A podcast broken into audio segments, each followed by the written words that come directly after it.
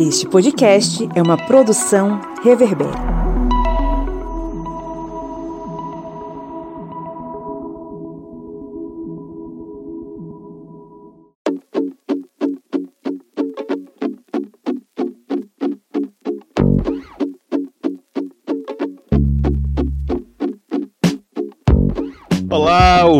Ouvintes! Bem-vindos mais uma vez ao seu podcast sobre as ciências humanas, o podcast do historiante que a cada semana está aqui promovendo debates interessantes, alimentando o seu cérebro com a comida do conhecimento. Eu sou o professor Pablo Magalhães e hoje nós estamos na nossa Minipédia, o seu podcast expresso com conteúdo histórico. E aqui comigo estão a senhora Joyce Oliveira, a senhorita Joyce Oliveira. E aí, gente, tudo bom? Lembrei do senhorita hoje, viu? Eu sou mega senhorita. E os, o, o homem do RPG, o cara que tá escrevendo alguns RPGs e esconde aí o, o roteiro, não quer que ninguém veja. Kleber Roberto. E aí, pessoal, beleza? Tem que esconder mesmo, que hoje em dia tem muita gente aí que bota no látis as atividades dos outros. pois é.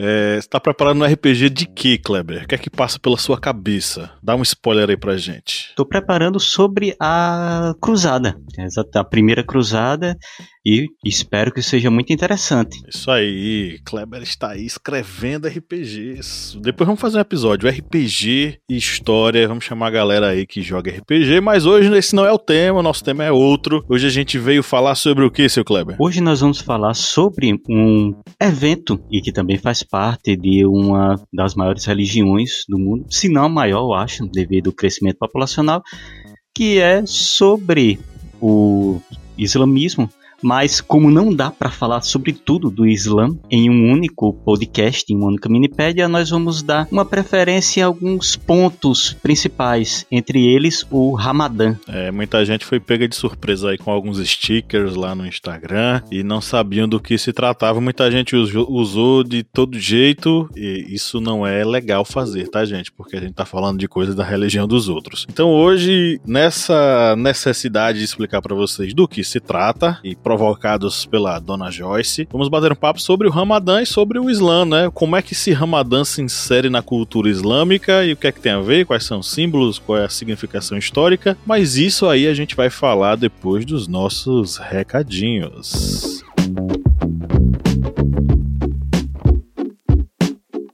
Você que nos ouve já sabe que para colaborar com o historiante você pode fazer de várias formas, tá? A primeira coisa que você pode fazer agora, por exemplo, para colaborar com a gente é compartilhar esse episódio com seu coleguinha. Então, enquanto você nos ouve, vai copia o link aí, onde quer que você esteja escutando, Spotify, Deezer ou então lá em nosso site. Pegue esse linkzinho e mande aí para o seu coleguinha no WhatsApp para ele ficar ligado e ouvir esse episódio. Aí você já nos ajuda. Tem outra forma de ajudar, que é você apoiando o historiante no apoia.se barra historiante por apenas quatro reais mensais. Coisinha barata. Hoje em dia, quatro reais não compra sequer três miojos. A gente baixou a cotação do miojo. Você que nos ouve já sabe que essa cotação tá alta e agora custam dois miojinhos, né? Quatro reais. E é um valor tão pequenininho, mas tão pequenininho que paga apenas um cafezinho pra gente. Mas esse cafezinho gostoso que a gente divide aqui numa tipo cachimbo da paz, ele já nos reforça para a gente produzir mais conteúdo. Então, considere ser um apoiador. O link está na descrição desse episódio. Rapidinho você vai lá. Enquanto nos ouve ainda, clica no link e faça o seu apoio mensal. Isso vai nos ajudar bastante. Quem é apoiador ganha um bocado de coisa. Ganha o direito de participar do sorteio mensal de livros. E aqui vai nosso abraço afetuoso para dois vitoriosos que ganharam livros aqui com a gente. O primeiro deles foi o Marcelo Raulino, que ganhou o livro Os Mitos da Segunda Guerra Mundial. Um abraço aí pro pessoal da Contexto. Um abraço para o pessoal da Contexto. E o mais novo vencedor foi Arley Barros. Arley Barros ganhou o livro 10 histórias para tentar compreender um mundo caótico, tentar, tentar entender um mundo caótico, da editora Sextante, e o livro já foi enviado, então um abraço aí para o senhor Arley Barros. Espero que você goste da leitura tanto quanto nós gostamos. Aí você também tem acesso a conteúdos exclusivos, você tem acesso a, enfim, um bocado de coisa. Dentre elas, o desconto em nossos cursos online, né, Kleber? Que estão com matrículas abertas. Isso mesmo. Você que é apoiador vai ter esse privilégio de ter descontos nos nossos cursos online, mas se você não for um apoiador, você também pode acessar os nossos cursos, fazer os nossos cursos que são muito interessantes. E são temos cursos de diversas áreas do saber. Um dos cursos que podemos citar aqui é o curso História Oral, Teoria e Métodos, que é um curso, lembrando que é um curso com enfoque acadêmico na metodologia da história oral, dentro das pesquisas históricas. E aí é abordado os principais teóricos e a relação entre memória, é, evidência e fontes históricas. E esse curso online, mesmo sendo um curso voltado para um público acadêmico, ele é de fácil assimilação por outras pessoas que também gostam de estudar história, pesquisar, mas ainda não fazem parte de alguma academia. Então você pode acessar o historiante.com.br e lá na opção cursos e você vai ter lá o curso História Oral, Teoria e Métodos. Isso mesmo. Faça sua matrícula, vai ser muito legal ter você como nosso aluno. Ouça também a família historiante de podcasts, né, dona Joyce? É isso, gente. Família historiante de podcasts, ela está muito grande, está muito extensa, e a nossa intenção é que ela se torne cada vez maior. E aí, por exemplo, nós temos as arretadas, né, que fazem parte da família historiante, nós temos o correspondente de guerras, nós temos o Cofre de Humanas, nós temos Era uma vez na história, nós temos História das Coisas e temos uma novidade agora também, né, que é um podcast novo chamado Segundas Intenções, que trata sobre questões de psicologia. Olha o tanto de coisas que você pode aprender só escutando aqui a família historiante. É, e disponível em todos os agregadores de podcast. Então, onde você estiver nos ouvindo agora, você já pode colocar aí no buscador e ir atrás desses outros podcasts ou digita só historiante que essa galera todinha aparece. Todos eles feitos com muito carinho na parceria com o estúdio Reverber de podcasts. Agora sim, vamos para a nossa pauta.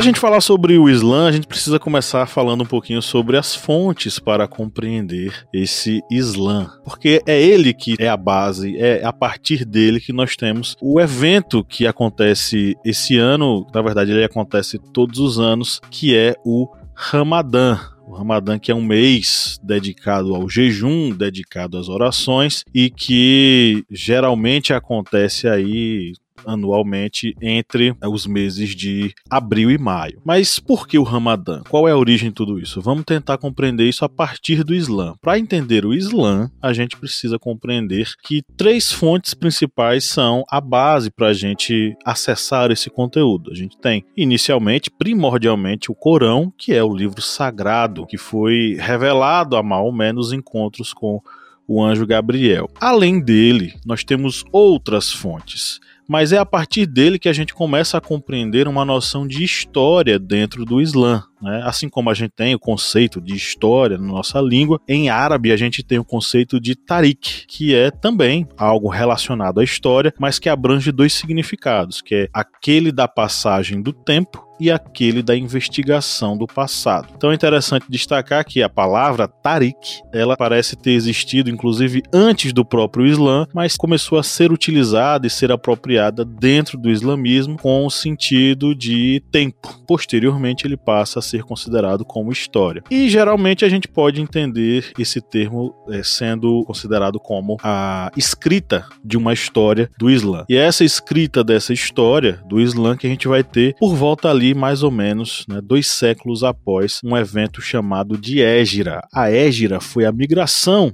de Maomé com seus primeiros seguidores da cidade de Meca para Medina, no século 7 ainda, devido à opressão dos Coraixitas, que era uma tribo dominante em Meca naquele período. Mais na frente a gente vai retornar a isso. Então, para a gente compreender a Tariq, ou a história, ou a escrita da história desse Islã, a gente precisa entender primeiro que a fonte primordial é o Corão, que vocês podem até ouvir como Alcorão, mas Alcorão nada mais é do que o livro. Mas também nós temos outras fontes. Uma dessas outras fontes se chama as Ciras. Essas Ciras, os Cirat, Ciratas, eu não, não vou me enrolar tentando falar árabe, mas vou tentar manter aqui certo decoro. As Ciras, elas são as biografias. A primeira delas é de Ibn Ishaq, que escreveu lá entre os séculos 7 e 8. Vai escrever a primeira Cira sobre Maomé. As Ciras, elas eram biografias sobre a história, sobre a vida do profeta Maomé e que ao longo de séculos passaram também a se tornar a base do conhecimento islâmico. Além desses, nós temos os hadiths, que eram relatos orais ou parábolas que registravam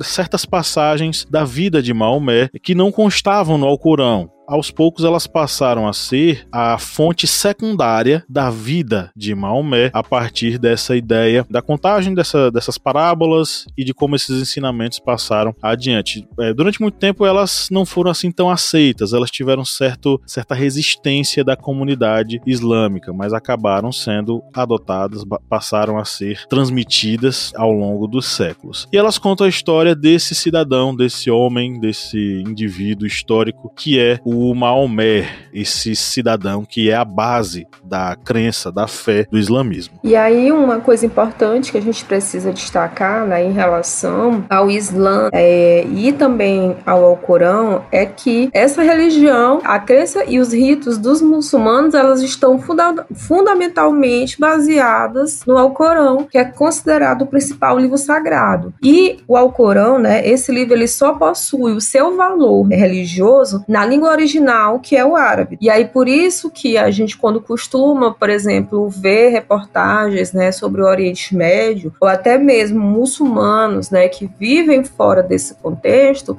eles estão falando árabe quando eles vão é, é, citar, né, ou recitar o Alcorão, ou tem que aprender o árabe para poder fazer a leitura e a recitação do Alcorão, tá? Porque ele é só considerado com seu valor original nessa língua. E aí, Existem traduções, elas existem, mas elas não são consideradas como tendo, tendo a mesma força do que quando esse livro ele está escrito em árabe. E no islamismo, é, vamos voltar aí um pouquinho, alguns anos no, no tempo, e vamos lá para o século VI. Vamos situar aqui os nossos ouvintes. No século VI, em 571, foi quando nasceu Maomé e ele faleceu em 632, mas a vida dele foi repleta de eventos. Para os muçulmanos, Maomé ele não é um ser divino, mas ele é considerado o mais perfeito dentre os humanos por causa desse contato que ele teve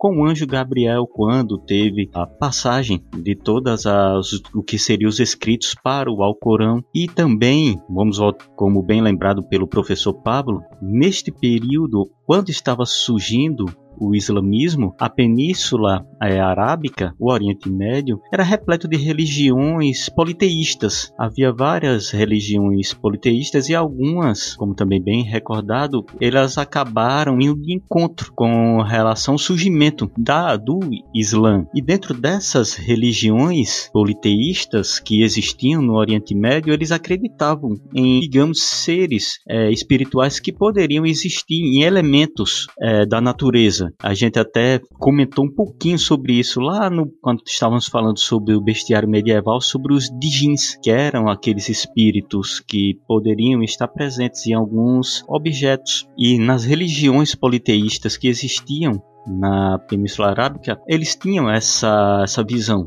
desses elementos. Eles acreditavam nesses elementos e essas religiões elas acabaram sendo religiões que foram de encontro contra o Islã. E outra coisa que também temos que nos situar, o Islã, ele não era uma religião, não era e não é também uma religião que prega a violência, que prega é, guerras. Criou-se essa visão devido a atitudes isoladas e que acabam tendo reflexo na civilização ocidental. É tanto que dentro do islamismo havia os profetas. E entre esses profetas que existem no Islã encontram-se é, Noé, Abraão, é, Moisés, Jesus. E os cristãos, para os muçulmanos, eles, os cristãos são o povo povo do livro, ou seja, não é um inimigo que tem que ser eliminado, era somente um povo que seguia o penúltimo profeta, porque para o Islã, Jesus Cristo era o penúltimo profeta e o último profeta seria Maomé, ou seja, nós vemos que há esse contato, essa ligação entre essas religiões monoteístas que surgiram naquele cenário que era um cenário politeísta no Oriente Médio. Segundo a narrativa do Alcorão, esses profetas anteriores, eles tiveram ou não sucesso nas missões deles. Dessa forma, Maomé, ele é enviado para trazer a mensagem permanente, confirmar ou retificar as anteriores. E aí isso está escrito lá no, no, no Corão, no capítulo 5. Ele também viria para corrigir possíveis erros de interpretação das mensagens de seus antecessores, segundo o capítulo 2 lá no Alcorão. Vamos lá,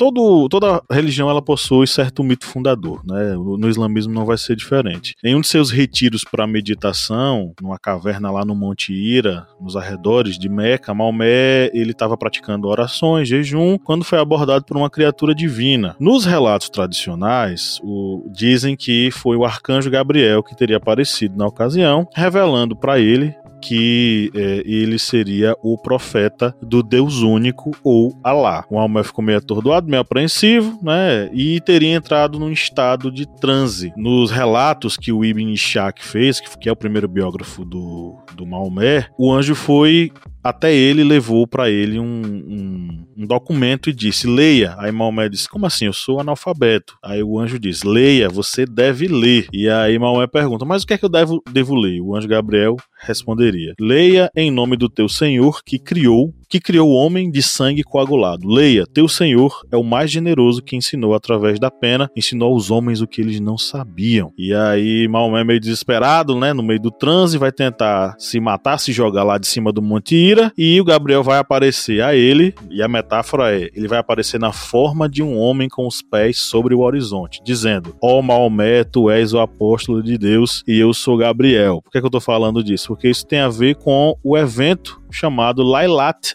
al-Qadar, ou a Noite do Poder, que é a noite é onde a revelação do Alcorão vai ser feita e que é o evento que marca oficialmente aí a existência do Ramadã enquanto mês de jejum, de respeito às leis islâmicas. Maomé vai tentar trazer essa realidade para a comunidade dele em Meca, só que ele vai ser perseguido, vai ser quase apedrejado e vai ser mandado embora da cidade. E aí vai marcar aí a fuga né, de Meca para Medina.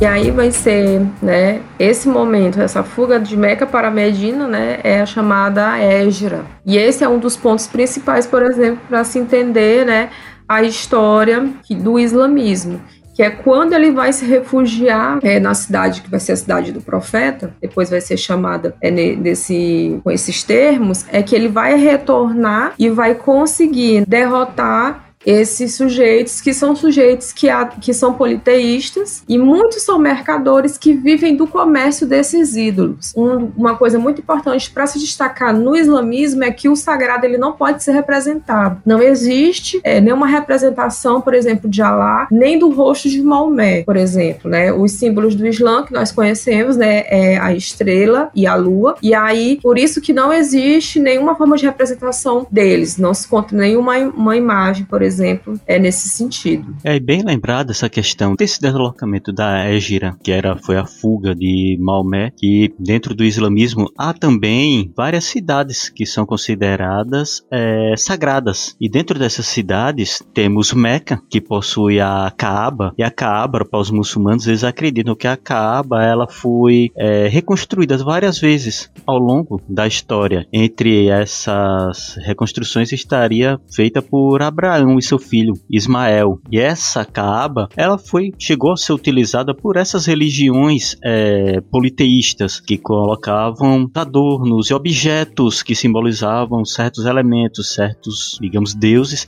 dentro dessa estrutura que é tipo um templo para oração. E essa Kaaba, ela Isto é um dos elementos sagrados para os muçulmanos e dentro de uma das profissões de fé dos muçulmanos é exatamente essa peregrinação que eles têm que fazer para Meca para fazer o entorno à volta em torno da Kaaba. Só que há várias outras é, rituais que têm que ser feitos dentro desse processo. Não é somente chegar na cidade, fazer as sete voltas. É, os muçulmanos eles têm que estar vestidos de branco. As mulheres devem estar cobertas também e somente mãos e o rosto aqui podem estar expostos. Tudo isso faz parte dentro desses rituais religiosos. E além de Meca, Medina temos eh, Medina temos também eh, Jerusalém como cidade sagrada para os muçulmanos, que é um elemento que nós poderemos comentar no final sobre a entrada de Jerusalém dentro desse cenário de cidades é, sagradas para o Islã. Jerusalém né, que é sagrada para cristãos, judeus e muçulmanos. E aí acabou tendo muitas confusões ao longo da história devido a esta cidade. E Medina, inclusive, antes, antes da ida de Maomé para lá, ela se chamava Depois da passagem de Maomé por lá, ela, ela passou a se chamar Madina al-Nabi, a cidade do profeta, e posteriormente só Medina. Né? Em Medina, é, Maomé vai encontrar uma grande comunidade de judeus e, inclusive, vai aproximar-se dela e vai tentar tornar-se profeta deles também. Vai haver muitas conversões e eles vão se organizar para retornar a Meca, coisa que eles fazem, eles vencem numa batalha, numa disputa que vai acontecer e é, ao final dessa batalha eles conseguem tomar a, o controle de Meca. Existem cinco pilares da fé islâmica que são, foram estabelecidos a partir das mensagens de Maomé recebidas pelos desígnios de Deus, de Alá, o Criador. A primeira delas é a declaração de fé chamada de Shahada, né? A declaração necessária de todo muçulmano. É o testemunho de que não há outra divindade senão Deus e o testemunho de que Maomé é o seu profeta e mensageiro. Eu não vou ler em árabe porque eu não tenho dicção para tal. O segundo pilar é a Salat, que é a oração a prece necessária para todo muçulmano que é fiel em Deus e que deve ser feita de uma forma bastante característica, né, em cinco momentos ao longo do dia, da alvorada ao anoitecer e diante da chamada do muezin, que é o encarregado de convocar, né, do alto dos minaretes, todos os fiéis para suas preces, todo muçulmano deve orar em direção a Meca. E ao terminar isso em pé, falar alto, de mãos espalmadas, Alá é grande. Aí a gente vai ter também a Zakat, que é a caridade, e o quarto pilar é o Saum, que é o jejum no mês do Ramadã. E aí tem um trecho do Corão que diz o seguinte: Ó vós que crede, o jejum vos é prescrito, como foi prescrito para aqueles antes de vós, para que vós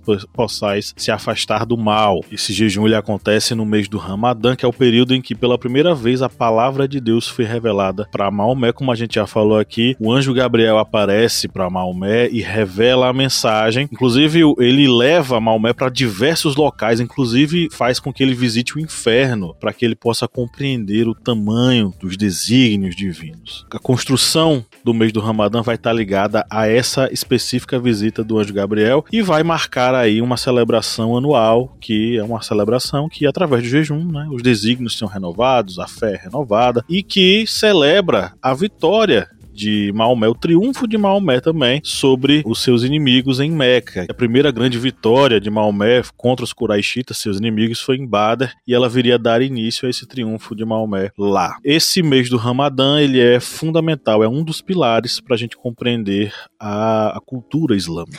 E aí, uma questão importante também que a gente tem que acentuar é que o islamismo ele tem um código de costumes que ele é muito fixo e aí por que que isso acontece, né? Porque quando Maomé ele fundou a comunidade islâmica, ele colocou que não era possível de, é, mudar essas crenças e que as pessoas deveriam se defender da idolatria, né? O que ele estava querendo dizer que era justamente adorar esses outros ídolos politeístas e renegar a fé de Alá. E aí, o que é que os fiéis eles fizeram? Eles reproduziram, né, de uma forma é, que a gente pode colocar aqui o mais possível aproximado da época, as leis também e esses costumes. É por isso que nós que não somos islâmicos islâmicos somos ocidentais, não entendemos muitas vezes e não compreendemos o comportamento das pessoas que são muçulmanas, né? Porque eles se referem a um código de outra comunidade religiosa, outra comunidade social, mas também que se referem a um outro tempo que não é, por exemplo, o tempo que nós crescemos, o tempo que nós vivemos.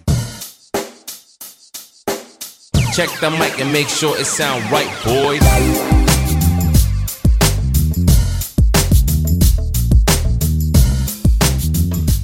E outros fatos que nós podemos trazer com relação ao mundo islâmico é que depois dessa, desse estabelecimento que ocorreu no Oriente Médio, houve um período de rápida expansão do, do mundo islâmico. Acho que até mais rápido mesmo que até o próprio cristianismo, já que nós percebemos que desde Maomé, ali entre o século 6 e o século 7 até o século 8, finais do século 8, o mundo islâmico ele já está, já tem saído do Oriente Médio, ele já está próximo das fronteiras com a China e vai se estendendo até a Península Ibérica, passando por todo o norte da África. Isso num rápido processo de expansão. E dentro desse processo de expansão vai havendo também o contato do mundo islâmico com o mundo cristão. E muitos é, elementos do mundo islâmico eles acabam sendo absorvidos pela cristandade, como por exemplo os conhecimentos é, filosóficos, de matemática, conhecimentos em náutica, ou seja, vários instrumentos, vários conhecimentos, eles acabam fazendo parte, digamos, de uma troca cultural, só que seria uma troca em que o mundo muçulmano contribuiu, digamos, em demasia com a cristandade. É, mas aí a gente pode se, a gente pode se aprofundar sobre esse assunto no, numa próxima minipédia. A gente pode fazer uma minipédia só sobre as contribuições do islamismo para a cultura ocidental, que eu acho que é, daria desde a questão da linguagem, passando pela questão das descobertas descobertas científicas e filosóficas. Durante o Ramadã, a gente vai ter aí uma série de costumes que vão ser observados. É, por exemplo, ao longo do mês, a, existe essa obrigatoriedade na, no jejum, evitando beber e ter relações sexuais entre o nascer e o pôr do sol. Esse jejum é obrigatório para todos os muçulmanos, exceto para mulheres grávidas ou em período menstrual, pessoas doentes, viajantes ou idosos. Os dias de jejum que não tiverem sido cumpridos durante o Ramadã podem ser cumpridos durante o restante do ano, tanto seguidamente como em dias avulsos. O, fiel pode fazer essa troca, né? Essas refeições que acontecem após o pôr do sol, elas são oportunidades para esses muçulmanos se reunirem com pessoas da comunidade e também passarem por esse processo de forma conjunta. Então, o jejum também é uma, um momento para você fortalecer o sentido, o sentimento de comunidade do islamismo. A refeição da noite, que se chama iftar, ela começa assim que acontece a oração do pôr do sol e normalmente volta às 19h30. Como o profeta Maomé quebrou seu jejum com tâmaras e um copo de água, tá registrado isso na história, os muçulmanos também podem comer tâmaras durante esse período, né, que é um alimento básico, inclusive do Oriente Médio, uma vez que a tâmara é rica em nutrientes, tem fácil digestão e fornece açúcar ao organismo após um longo dia de jejum. E lembrando que depois desse mês de privações, de preces, o Ramadã ele se encerra com uma festa, um evento que seria o mais é, alegre das festas muçulmanas, que é o Eid Eu acho que é isso, desculpe, gente se eu estiver errando a pronúncia, que nossas pronúncias em árabe são terríveis. Mas essa festa, ela significa, significa que é a festa do rompimento, ou seja, rompimento do jejum. E ela é um evento que tem vários sim, simbolismos. Por exemplo, os muçulmanos eles vão observar o céu, ver a aparição da lua no dito fim do jejum, a preparação de muitos alimentos, tipo bolos, é, refeição para o dia seguinte há também essa confraternização com crianças, ou seja, é um dia para realmente demonstrar a alegria de ter esse contato com essa parte, digamos que a parte mais essencial, mais sagrada do islamismo, já que foi o período em que Maomé vai receber os ensinamentos e daí vai surgir o Alcorão.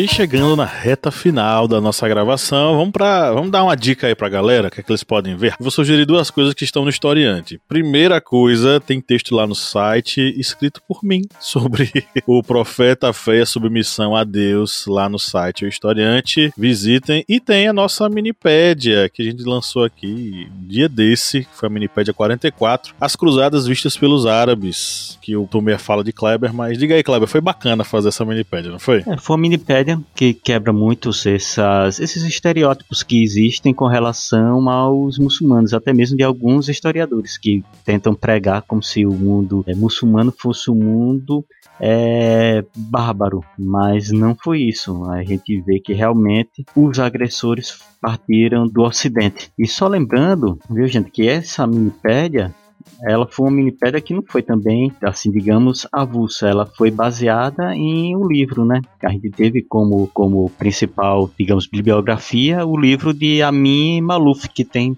também o mesmo nome, As Cruzadas Vistas pelos Árabes. E aí eu vou citar dois livros também, né? Que são ótimos. Um é brasileiro, acho que todo mundo talvez tenha ouvido falar, que chama O Homem que Calculava, que é o do Malbantarra, que é um pseudônimo de um professor de matemática, que ele é um livro sobre a história da matemática, mas ele dá pra gente compreender muito o mundo islâmico. Inclusive lá ensina as pessoas a falarem algumas expressões também. Tem muitos elementos do mundo islâmico. E eu vou, eu vou indicar também um livro da Malala. Eu sou Malala, que é, conta a história da Malala Yousafzai, né, que é pra gente perceber uma visão de dentro, de uma menina islâmica enfrentando um regime fundamentalista, justamente para quebrar esse estereótipo que os, todos os muçulmanos são terroristas, e sendo que isso não existe. É, a gente tem uma leitura de uma pessoa que faz parte da religião para as pessoas entenderem a diferença né, do que é uma pessoa que é muçulmano né, e o que é que é uma pessoa que é terrorista. Então é isso, galera. Um grande abraço e tchau, tchau. Tchau, gente. Até a próxima. Valeu, pessoal. Vamos maratonar informações do historiante.